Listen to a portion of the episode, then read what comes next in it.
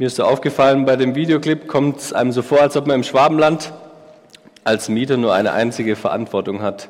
Sorgt dafür, dass das Altpapier rechtzeitig unten ordentlich zusammengeschnürt steht und macht die Dunstabzugshaube an, wenn du Krautwickel im Sikomatik kochst. Aber ähm, ich will heute natürlich nicht nur auf äh, schwäbische Mietregeln eingehen. Wer die letzten Wochen im Jesus-Treff war, der weiß, dass wir zurzeit das Thema Leiterschaft behandeln und das will ich heute natürlich auch machen. Mein Thema lautet äh, Leiterschaft, wie wir Verantwortung übernehmen können. Und das betrifft meiner Meinung nach nicht nur die Leiter hier im Jesus-Treff, sondern dich und mich. Und deswegen glaube ich auch, dass es sich lohnt für dich, wenn du die nächsten 30 Minuten äh, nicht nur deine Lauscher aufmachst, sondern auch dein Herz. Aber bevor ich jetzt ähm, loslege, möchte ich noch kurz beten. Vater, vielen Dank ähm, für die Möglichkeit, dass wir hier zusammenkommen dürfen und ähm, deinem Wort lauschen dürfen.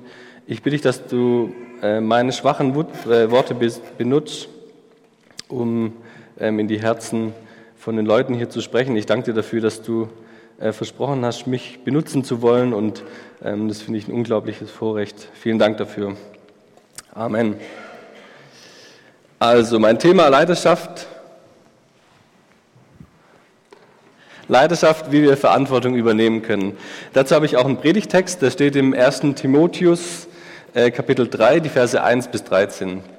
Aber bevor ich den Text euch vorlese, ähm, möchte ich noch ein paar Sachen zum Kontext sagen. Ähm, wir verlassen dazu das Schwabenländle mit den lustigen Mietregeln und Gewohnheiten von Vermietern und Kehrwoche und gehen dazu nach Asien da geht es mir vor allem um die Stadt Ephesus, an die der Brief gerichtet ist und die Gemeinde dort. Ähm, der Brief, der erste Timotheus, wurde ungefähr 117 nach Christus geschrieben von Paulus ähm, an die Gemeinde eben in Ephesus. Und wie der Fabi vor zwei Wochen schon erwähnt hat in seiner Predigt, äh, wurde die Gemeinde damals von Paulus auf einer seiner Missionsreisen gegründet. Und er hat dort dann Timotheus als Leiter eingesetzt und ihn dort zurückgelassen. Die Stadt Ephesus an sich wurde unter den Römern äh, zu der Hauptstadt Asiens gemacht. Außerdem war Ephesus mit Jerusalem und Athen eine der drei heiligsten Städte im Altertum. Mit dem Tempel der Göttin Artemis hatte sie eins der sieben Weltwunder der Antike. Durch die Lage direkt am Meer und mitten auf dem Hauptweg zwischen Rom und dem Osten kamen in Ephesus viele verschiedene Kulturen zusammen. Es war sozusagen eine Multikulti-Metropole zur damaligen Zeit, vergleichbar heute mit ähm, London oder New York ungefähr. Diese verschiedenen Strömungen ähm, haben nicht nur das kulturelle Leben geprägt, sondern auch ähm, das religiöse Leben. Alles war in dieser Stadt möglich. Jede Person konnte sich eine Religion oder einen Gott raussuchen. Es gab auch natürlich Vermischungen und falsche Lehren ähm, bei den einzelnen Religionen. Das heißt, dass die Leute sich nur, nicht nur die Religionen ausgesucht haben, sondern aus den einzelnen Teilen der Religionen für sich Sachen rausgesucht haben durch ähm, die ganze Vielfalt, die ja generell eigentlich was Positives ist, und die Vermischung, die eher ein bisschen negativ ist, entstand eine Ungewissheit und eine Unsicherheit, was richtig war, was falsch war, was ich zu beachten habe, was ich verwerfen kann. Und genau in diese Unsicherheit schreibt Paulus jetzt den ähm, Predigtext an seinen Ziehsohn, den Timotheus. Der Text steht in 1. Timotheus 3, Vers 1 bis 13. Wer seine Bibel dabei hat, ich schaue genau, wer das ist. Der kann die jetzt aufschlagen. Und für die anderen 250 Leute habe ich äh, den Text auch auf PowerPoint dabei. 1. Timotheus 3, Vers 1 bis 13, für diejenigen, die es aufschlagen wollen.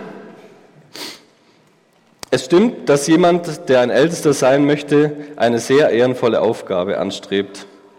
Ein Ältester muss ein Mensch sein, der ein einwandfreies Leben führt.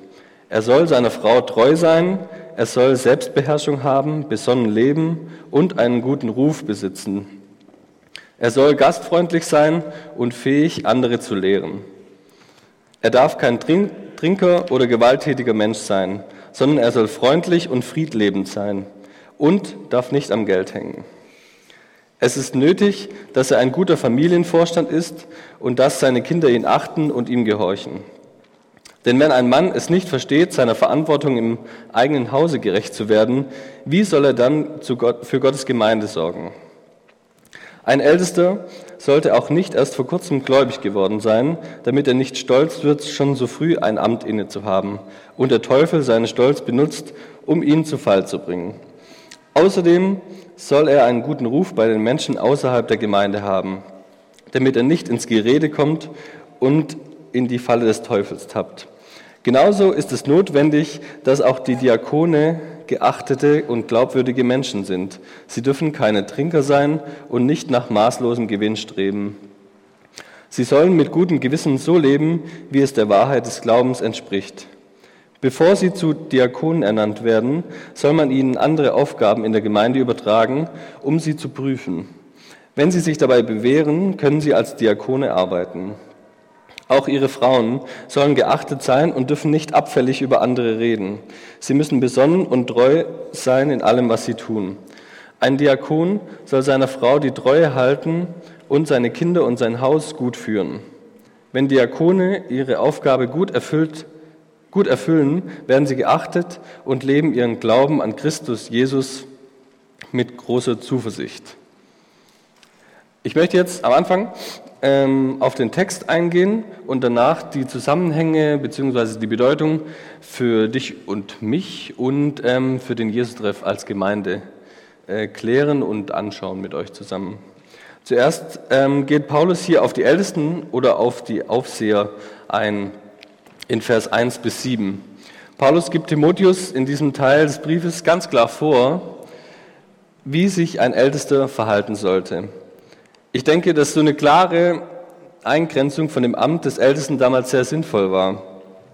Ich habe gerade schon erzählt, dass es in Ephesus zur damaligen Zeit viele Strömungen und Einflüsse gab. Paulus will hier ganz klar und deutlich machen, dass ein Ältester und ein Aufseher der Gemeinde nicht mit diesen Strömungen mitschwimmen kann, sondern er sich an diese Vorgaben halten soll. Ich möchte auf äh, drei Eigenschaften, die Paulus nennt, die mir direkt ins Auge gesprungen sind, eingehen. Ich ähm, denke aber auch, dass sich die anderen Dinge ähm, lohnen würden, mal anzuschauen. Vielleicht wäre das ja was, was ihr diese Woche in euren Rudeln machen könntet, ähm, weil ich denke, dass alle eigentlich sehr interessant sind und lohnenswert, mal darüber nachzudenken. In Vers 2 steht äh, die erste Eigenschaft, die ich mit euch betrachten möchte, dass ein Aufseher seiner Frau treu sein soll. In anderen Übersetzungen, da steht, dass der Mann einer einzigen, dass der Mann einer einzigen Frau sein soll. Ähm, hier geht Paulus ganz speziell auf die Heiden in der Gemeinde in Ephesus ein. Unter den Heiden herrschte damals die Polygamie, das heißt, äh, heidnische Männer hatten mehrere Frauen. In der Gemeinde in Ephesus wurde es so gehandhabt, dass dass einem Mann, bevor er, dass wenn ein Mann, bevor er Christ wurde, mehrere Frauen hatte und sich dann bekehrt hat, dass er dann nicht alle Frauen wieder wegschicken so, musste, sondern nur wenn er Ältester äh, werden wollte, musste er alle Frauen bis auf eine wegschicken. Das heißt, man konnte sich überlegen, ob man Ältester werden will oder nicht. Aber was Paulus damit meint, ähm, ist eben nicht, dass nur verheiratete Männer Älteste werden können, sondern dass es auch Singles sein könnten oder halt eben Männer, die nur eine Frau haben.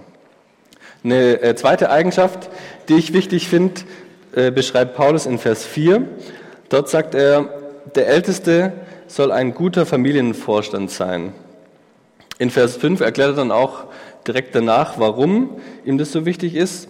Denn wenn ein Mann es nicht versteht, seiner Verantwortung im eigenen Haus gerecht zu werden, wie soll er dann für Gottes Gemeinde sorgen? Um das ein bisschen zu verdeutlichen, habe ich eine kleine Geschichte vorbereitet. Ähm, ich war vor zwei Jahren mit meiner Familie in Südfrankreich im Urlaub und äh, es war sehr schön. Wir saßen täglich am Strand und eines Tages, ähm, als wir so am Strand saßen, uns gerade frisch eingecremt hatten, ähm, ist uns eine andere Familie aufgefallen Meine Schwester und zukünftige Schwägerin lachen sich schon tot, weil sie die Geschichte schon kennen, weil sie natürlich live dabei waren. Saßen ungefähr 20 Meter entfernt eine andere Familie. Der Vater, rote Haare, weißer Bierbauch, roter Kopf. Und wir haben uns alle gedacht, Engländer, hier in Frankreich. Aber als dieser Mann seine Kinder anschrie, merkten wir, der ist gar kein Engländer, der ist Deutscher. Und wer schon mal mit unserer Familie unterwegs war, der Familie Steinbacher, ereignet sich jetzt der Lieblingsteil dieser Geschichte, denn wir konnten einfach da sitzen und die anderen Leute beobachten. Der Mann, der aus Karlsruhe kam, nach seinem Dialekt, hatte zwei äh, Söhne, beide kreidebleich, als ob sie direkt aus dem Auto ins, äh, an den Strand gekommen wären. Der eine hieß Jeremy. Jeremy bewarf seinen Bruder mit Sand und das kleine äh, Geschwisterchen, der kleine Bruder, fing natürlich sofort an zu plärren, weil das eine Unverschämtheit war. Also packte der Vater diesen kleinen Jeremy, kreidebleich mit roter Badehose, am Fuß hoch. Jetzt kommt der Lieblingsteil von meiner Frau knallte ihm mit seiner rechten Hand drei, vier Mal auf den Hintern bam, bam, bam, und warf ihn wieder in den Sand. Und widmete sich danach wieder seinem äh, plärrenden, mit Sand überhäuften anderen Kind. Der kleine Jeremy saß im Sand, rieb sich sein jetzt inzwischen rotes Ärschchen und ähm, man konnte nicht mehr ganz erkennen die, den Unterschied von der Farbe zwischen Ärschchen und roter Speedo-Badehose. Und ähm, saß da so ganz betrübt da. Bei der Vorbereitung habe ich mir überlegt, wenn jetzt ähm, dieser Vater mein Gemeindeleiter wäre und ich vergessen würde, sonntags hier die Stühle aufzubauen, was würde er dann wohl mit mir machen? Also Paulus will sagen, wer seine Familie im Griff hat, der ähm, hat auch seine, kann auch seine Gemeinde besser im Griff haben. Als dritte Eigenschaft, ähm, die ein Ältester nach Paulus haben sollte, steht in, äh, die steht in Vers 6. Ein Ältester sollte auch nicht erst vor kurzem gläubig geworden sein, damit er nicht stolz wird, schon so früh ein Amt inne zu haben und der Teufel seinen Stolz benutzt, um ihn zu Fall zu bringen. Ich finde, gerade in einer jungen Gemeinde, wie sie in Ephesus war, ähm, ist es ein ganz wichtiger Punkt. Paulus geht hier auf den Stolz von jungen Christen ein. Er sagt, dass eine gewisse Erfahrung im Glauben wichtig ist, wenn man Ältester sein möchte. Paulus sagt, dass sonst die Gefahr besteht, dass der Teufel den möglicherweise entstehenden Stolz ausnutzt und er will diese Gefahr ansprechen, dass es in seiner ihm so lieben Gemeinde Ephesus nicht passiert, dass er die Gemeinde davor schützt. Das waren jetzt äh, drei Punkte, die mir im Blick auf die Ältesten wichtig waren.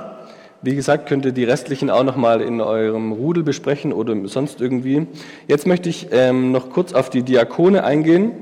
Da beschreibt Paulus in Vers 8 bis 13, was äh, die für Voraussetzungen haben sollen.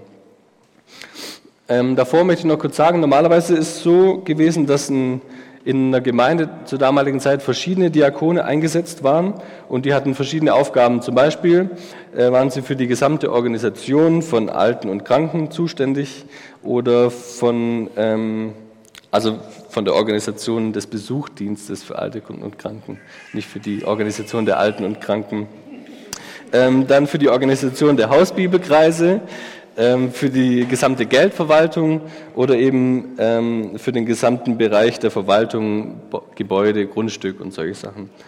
Und Paulus gibt ab Vers 8 den Dienern der Gemeinde vor, wie sie sich zu verhalten haben. Bei den Diakonen gelten äh, ähnliche Voraussetzungen wie bei den Ältesten. Sie sollen auch ein Vorbild für die Gemeinde sein, sollen auch erst andere Aufgaben in der Gemeinde übernommen haben, bevor sie das Amt des Diakons übernehmen. Und eine Sache, die mir beim Lesen des Textes gleich ins Auge gesprungen ist, ähm, ist, dass Paulus bei den Diakonen auch deren Frauen erwähnt.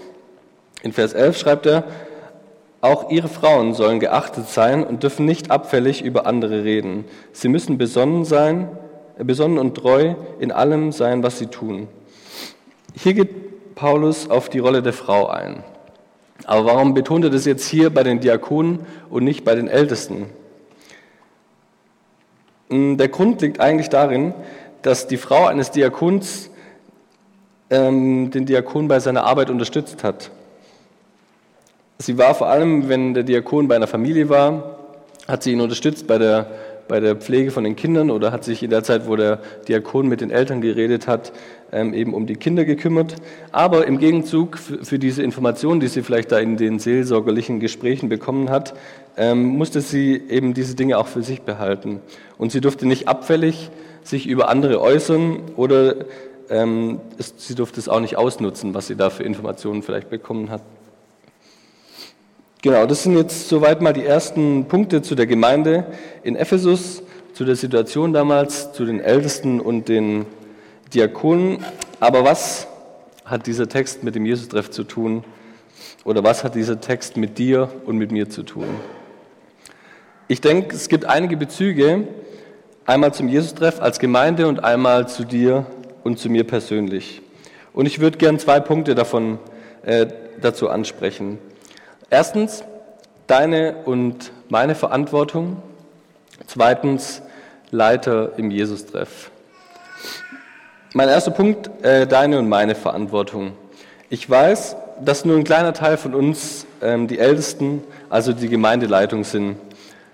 Aber ich denke nicht, dass dieser Text nur für die, für, für die eine Rolle spielt, die Gemeindeleiter sind. Ich denke, dass jeder von uns eine Verantwortung trägt ich denke, dass die Punkte, die Paulus anspricht, genauso für dich und mich gelten, wenn du, auch wenn du kein Gemeindeleiter bist. Es gibt Dinge, die dir nicht nur gut tun, wenn du Leiter bist. Damit meine ich, dass es Punkte sind, die dich generell in deiner Beziehung zu Gott und zu deinem Nächsten voranbringen.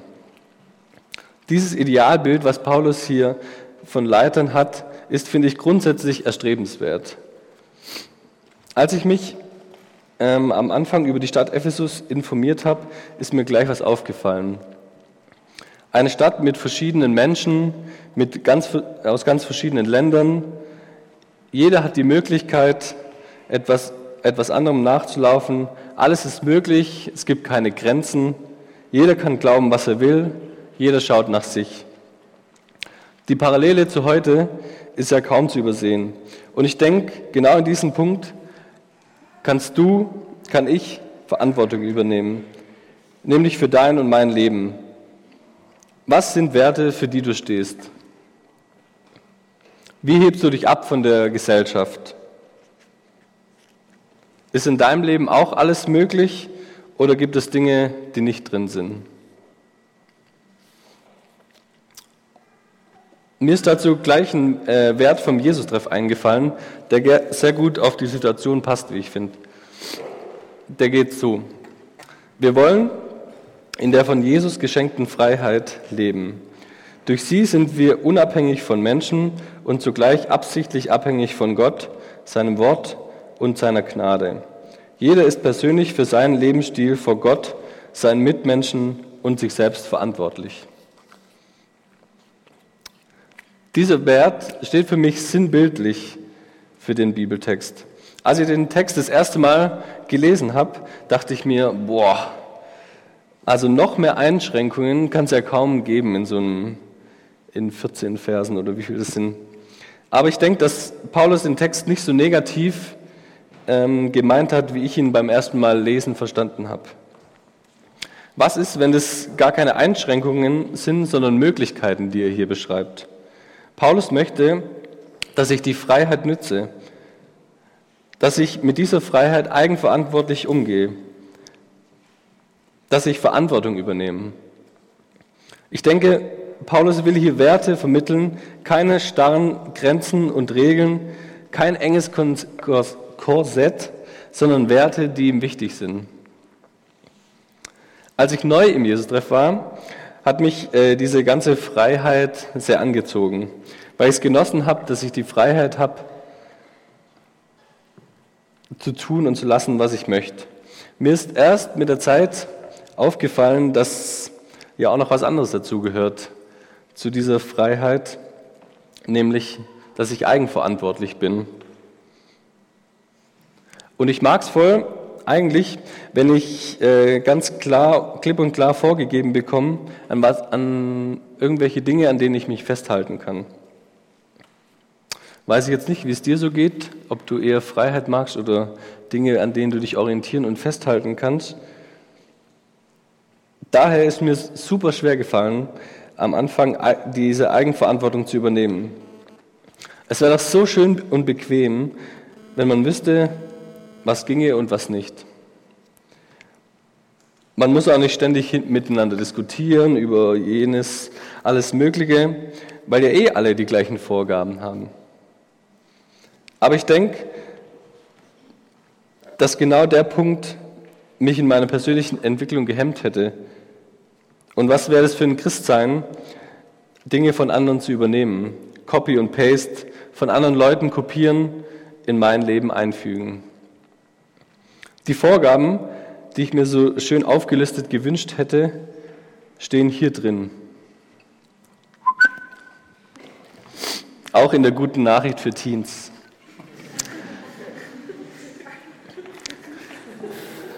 Sie stehen in der Bibel. Und es ist meine und auch deine Verantwortung, zu prüfen, zu übernehmen und zu verwerfen.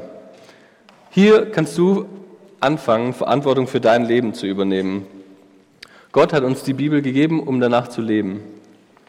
Aber es ist an dir und an mir zu wissen, was da drin steht und was das für dein und mein Leben bedeutet.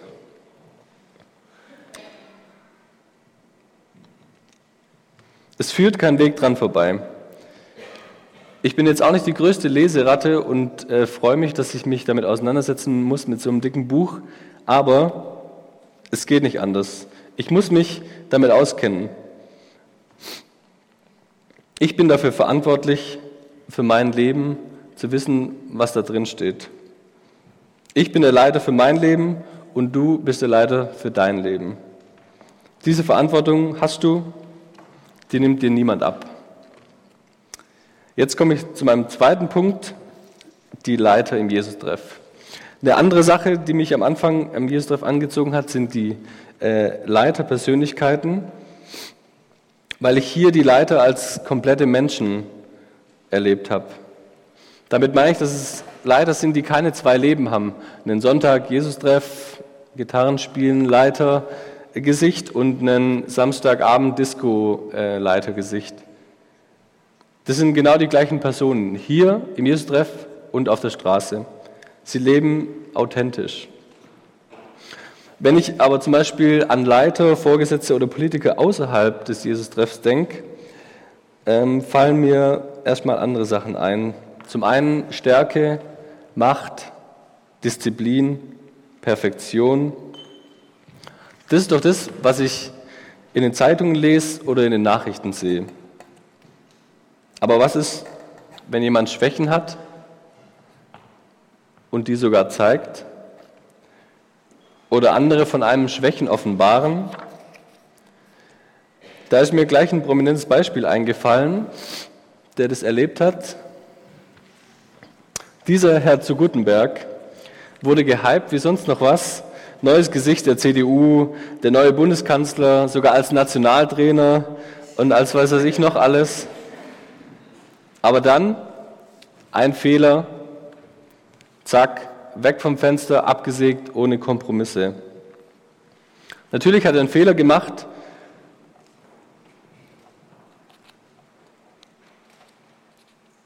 Aber was, wenn auch andere Leute Fehler machen? Das ist für mich so der größte Unterschied zu einer Gemeinde. Jesus sagt in Johannes 8, Vers 7, wer von euch ohne Sünde ist, der werfe den ersten Stein. Wir sind alle fehlbar. Alle Menschen, logisch, dass wir alle Fehler machen.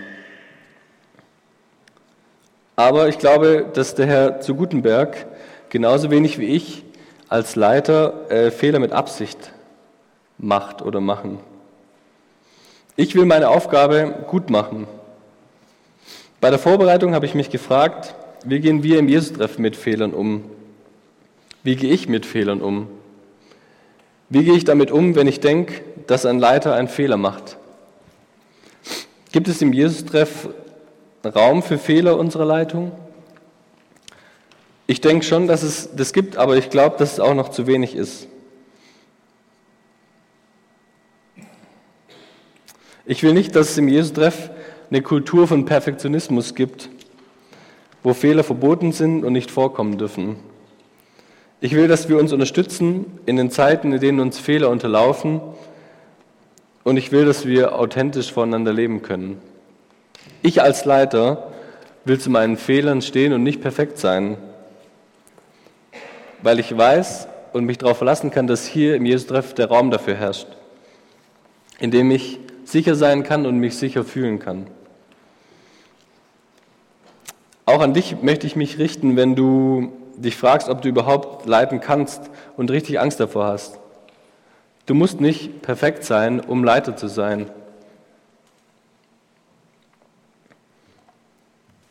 Zum Schluss habe ich noch äh, mir was kleines Praktisches überlegt.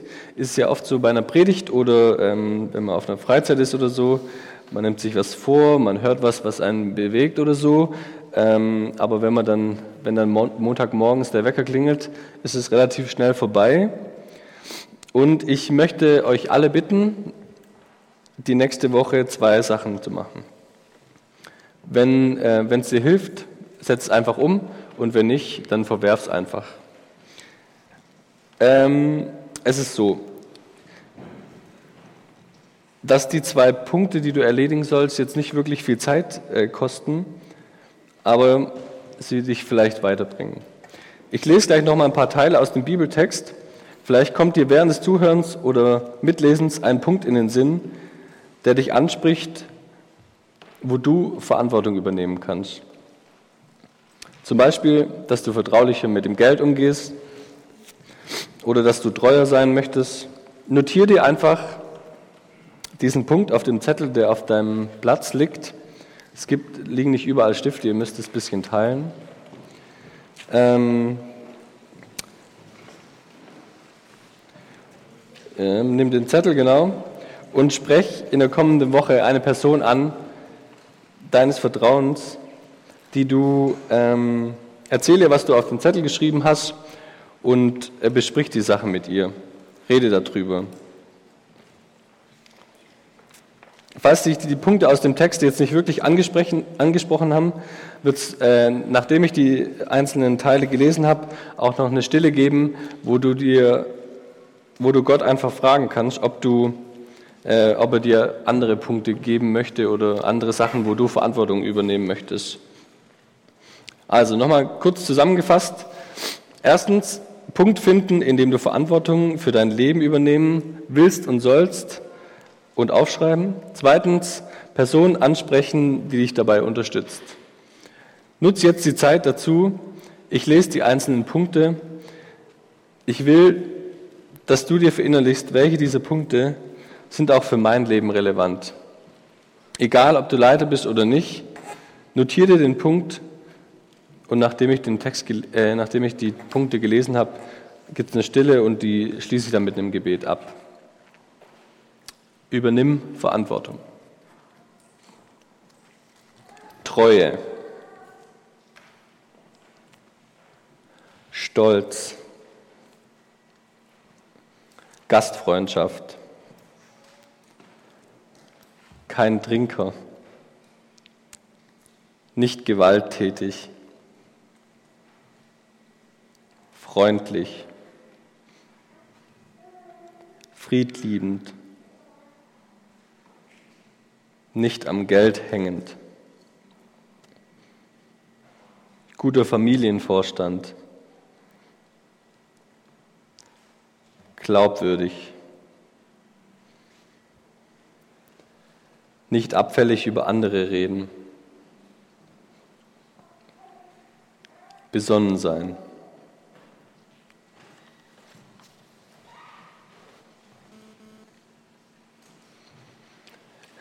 Gott, vielen Dank, dass du zu uns sprichst.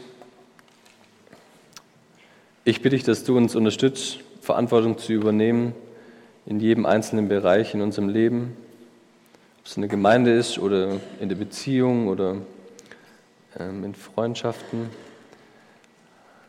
Unterstützt du uns und segne uns bei, bei den Punkten, die wir jetzt notiert haben, die uns wichtig geworden sind. Wir machen ständig Fehler und sind darauf angewiesen, dass, ähm, deine Unterstützung zu haben. Wir können das nicht aus uns raus. Vielen Dank dafür. Amen.